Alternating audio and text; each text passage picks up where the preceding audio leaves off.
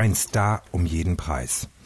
Hildegard Knef würde im Dezember 80 Jahre alt. Doch ein Buch zu diesem Anlass, das sich ihr extra gründlich widmet, darf nicht erscheinen, weil es den beleidigten Nachlassverwaltern nicht gefällt.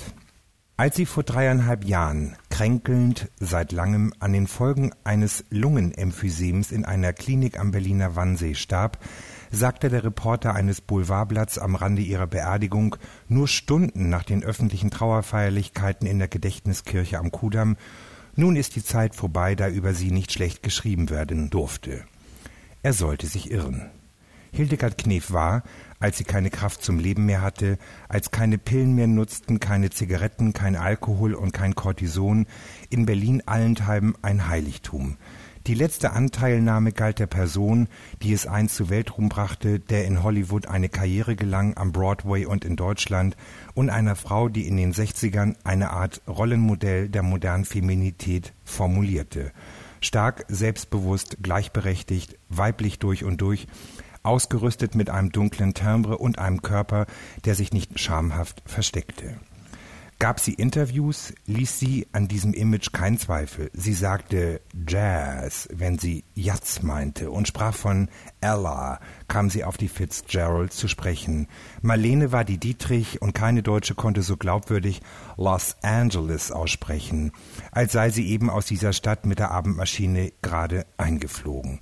Sie konnte LA sagen, ohne peinlich zu wirken. Sie war die große Welt für die Deutschen und sie wollte sie gern darstellen und auf ihre Art ja auch sein. Im Dezember würde die Knef 80 Jahre alt werden, kaum auszumalen, welche Ehrungen ihr zuteil würden, lebte sie noch. Goldene Kamera, Bundesverdienstkreuz, Bambi, sie hatte sie ja alle schon. Hätte man womöglich für sie neue Preise erfinden müssen, ein Ring oder eine Stiftung, so wie sie selbst, wie den Mark Twain Preis oder die Goldene Tulpe aus den Niederlanden, wie sie auf Websites aufgelistet stehen und deren Meriten sich die Knef gerne anheftete. Die Pointe aber ist, diese Ehrung hat es nie gegeben. Sie sind von der Künstlerin erfunden worden oder sie hat sie von ihren Freunden angedichtet bekommen. Wer etwa mag der Knef die goldene Tulpe gebastelt haben, die das Filmmuseum am Potsdamer Platz aufbewahrt? Der all dies herausgefunden hat, ist der Buchautor Jürgen Trimborn, Jahrgang 1971, der schon Biografien zu Leni Riefenstahl und Johannes Hesters verfasst hat. Was ihn auszeichnet, ist ein fast ermüdend präzises Interesse an den winzigsten und wichtigsten Fakten, am Gossip und an Trivialitäten und obendrein ein feines Misstrauen gegen Behauptungen, vor allem solchen, die die von ihm Porträtierten selbst in die Welt setzten. Trimborn hat für die Deutsche Verlagsanstalt ein neues Buch geschrieben. Es heißt Hildegard Knef, Das Glück kennt nur Minuten. Es bietet, so viel muss hier gesagt werden, eine exzellente Lektüre. Doch das Lesevergnügen speist sich aus einem Exemplar, das der Verlag verschickt hat, ehe die Hinterbliebenen der Knef auf den Plan traten. Und die sorgten dafür, dass das Buch nicht vertrieben werden darf. In erster Linie der letzte Ehemann der Knef, Paul von Schell, der, das darf man ohne Risiko sagen, für ihre Karriere gar nichts gemacht hat. Denn sie lernten sich Mitte der 70er kennen und da war die ästhetisch anspruchsvolle Laufbahn der Knef wie es heute scheint, längst über ihren Zenit hinaus. Ihre Sangestourneen sollten in Rio de Janeiro Station machen und kamen doch schon in Wolfsburg nicht über ein Auditorium von 50 Interessierten hinaus. Ihre Live-Mitschnitte sind erbarmungswürdige Dokumente einer Interpretin, der man, je nach Wohlwollen, entweder krude eingepegelten Alkoholkonsum anhörte oder die Strafe für lebenslangen Medikamentenmissbrauch für den Konsum von schmerzlindernden, aber das Gewebe aufschwemmenden Cortisonpräparaten.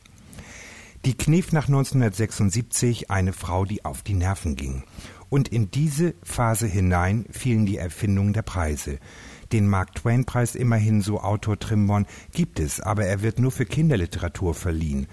Und von der goldenen Tulpe, die sie aus den Niederlanden erhalten haben will, hat dort noch niemand etwas gehört. Die Knef, eine Berühmtheit, die sich selbst steuern wollte und die ihrer Pharma auf die Sprünge half, helfen musste, wenn es Not tat. Und es war ja auch nötig. Trimbons Verdienst ist, seine Quellen genau studiert zu haben und dass er bei aller Liebe zu den Liedern der Knef eben kein Kämpfer um die Reinheit des Andenkens sein will, wie die Erben und sonstige Anbetergemeinschaft. Wer war nach seinem Bild diese Frau, die am 28. Dezember 1925 als Hildegard Frieda Albertine Knef in Ulm zur Welt kam, als Tochter des Tabakkaufmanns Hans Theodor Knef und seiner Frau Frieda? Ein Kind, das nicht geliebt wurde. Der Vater starb, da war sie ein halbes Jahr alt. Die anderen Männer, Stiefvater, Bruder, alle ihre Heterosexuellen gegenüber als Erwachsene, sie hat um sie gebuhlt, sie hat für sie geschuftet, ihnen war ihr Ehrgeiz gewidmet, ihnen wollte sie es recht machen und dafür Dank erhalten, Anerkennung. Doch das alles blieb aus. Bis auf David Cameron, der Mann, den sie 1959 kennenlernte, der der Vater ihrer Tochter Christina wurde und von dem sie sich 1976 scheiden ließ. Bis auf diesen David Cameron war ihr kein Partner genehm. Männer waren ihr lieb, wenn es ihr nützte. Hilde Gordon Neff, wie man sie am Broadway nannte, wollte, wenn ihr schon in der Familie keine Liebe zuteil wurde, berühmt werden. Eisern, hart, konsequent, ohne Rücksicht auf Verluste. Wer ihr nicht diente, musste gehen, wer sie kritisierte, übte Hochverrat. Auf der Bühne war sie die Starke und vielleicht war sie in der Rolle der Knef am allerbesten. Der Rest, all die guten, schlechten Filme, heißen sie nun Schnee am Kilimanjaro, die wunderbaren Lieder, aber schön war es doch. Das Buch Der geschenkte Gaul, in etliche Sprachen übersetzt, ein Millionenseller. Vehikel des Ruhms, der Anerkennung und der Genugtuung, es der Mutter, es all den Männern gezeigt zu haben. Trimbons Buch unterscheidet sich von den anderen heiligenden Knefbüchern in einer entscheidenden Hinsicht. Der Autor nimmt nichts moralisch. Dass sie beispielsweise beim Casting nicht zimperlich war, nicht in Deutschland, nicht in Hollywood. Oder dass sie, kaum war die Nazizeit vorbei, ihren Gefährten während der letzten braunen Jahre hinter sich ließ und sich einem amerikanischen Besatzungssoldaten widmete. Na, und dann ließ sie sich eben flachlegen auf der Besetzungscouch, um an die raren Rollen zu kommen. Na und? Dass sie außerdem größenwahnsinnig war, mit dem Geld, dem Millionen nur um sich warf, dass sie ihre Umwelt jenseits der Kameras und Objektive wie einen Hofstaat behandelte, das darf gelesen werden auch als Geschichte einer Frau, die nicht so tut, als sei die Karriere astrein nach den Kriterien des reinen Gewissens aber auch nur möglich. Nein, die Knef, das lernen wir, war eine Frau, die die Nachkriegszeit als die ihre nahm.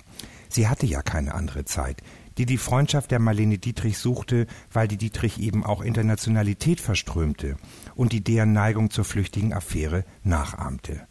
Die Knef war noch Anfang der 60er eine Schauspielerin, die keine Engagements mehr bekam und anfing, Liedtexte zu schreiben, die gefragt wurde, sie vertonen zu lassen und doch schlotternde Angst hatte, mit ihnen auf der Bühne zu stehen die schon damals alles in sich reinstopfte an chemischen kleinen Helfern, was Ärzte und Apotheken so hergaben. Methadon auch, Alkohol, Zigaretten auf Kette, Tabletten, Aufputschmittel, denn müde werden, das durfte sie auf keinen Fall.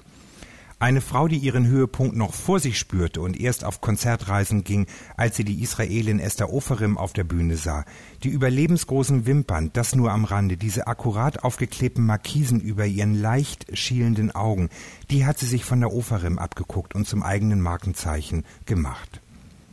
Von nun an ging's bergab. Eins und eins, das macht zwei. Oder für mich soll's rote Rosen regnen, sind Chansons, die es in Deutschland so noch nicht gab.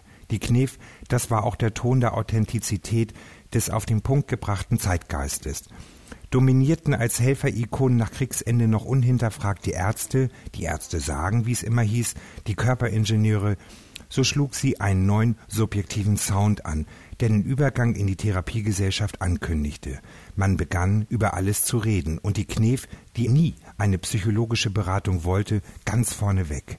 Eine einzige One-Woman-Talkshow in Sachen Kriegsende mit ihrem geschenkten Gaul, im Punkto Krebserkrankung über das Buch Das Urteil, ein krasser Verkaufserfolg auch das. Die Knef, die Frau, das Opfer, das Objekt, das Anteilnahme einforderte. Und das ziemlich erfolgreich. Trimbon erkannte vor allem dies, nicht einmal unfreundlich gestimmt. Die Knef machte sich extra leidend, sobald die öffentliche Rolle es erforderte. Eine Frau, kurzum, die durch dieses Buch erst richtig kenntlich wird. Das ist keine Nestbeschmutzung, keine Geschmacklosigkeit, kein Fehlen an Pietät, sondern auch der Versuch, das Genre der Starbiografie intellektuell von den vorgeschriebenen Blickwinkeln der Promotionsabteilung zu befreien. Trimbons Verlag hat sich bislang einschüchtern lassen und das bereits gedruckte Buch nicht auf den Markt gelassen. Der Anwalt des Autors findet das unnötig, die Invektiven des Paul von Schell seien nicht der Rede wert, presserechtlich ohne Belang und vor keinem Richter zur Geltung zu bringen. Die angedrohte Klage gegen den Knief-Biografen hat der Witwer der Knief längst zurückgezogen. Er wird seine Gründe haben, es nicht auf eine Beleidigungsanzeige ankommen zu lassen. Er will, so hört man, schließlich selbst noch mit seiner Frau Geld verdienen. Ob Hildegard Knef nun ein Tort eingetan wurde, nicht eine Wimper sozusagen ist ihr gekrümmt worden. Im Gegenteil, das Lehrstück, wie man im deutschen Muff der 40er bis 70er Jahre hart am eigenen Kunstwerk arbeiten musste und es auch schaffen konnte, ist nur umso kenntlicher geworden. Hildegard Frieda Albertine Knef hat vieles erflunkert, aber sie war groß.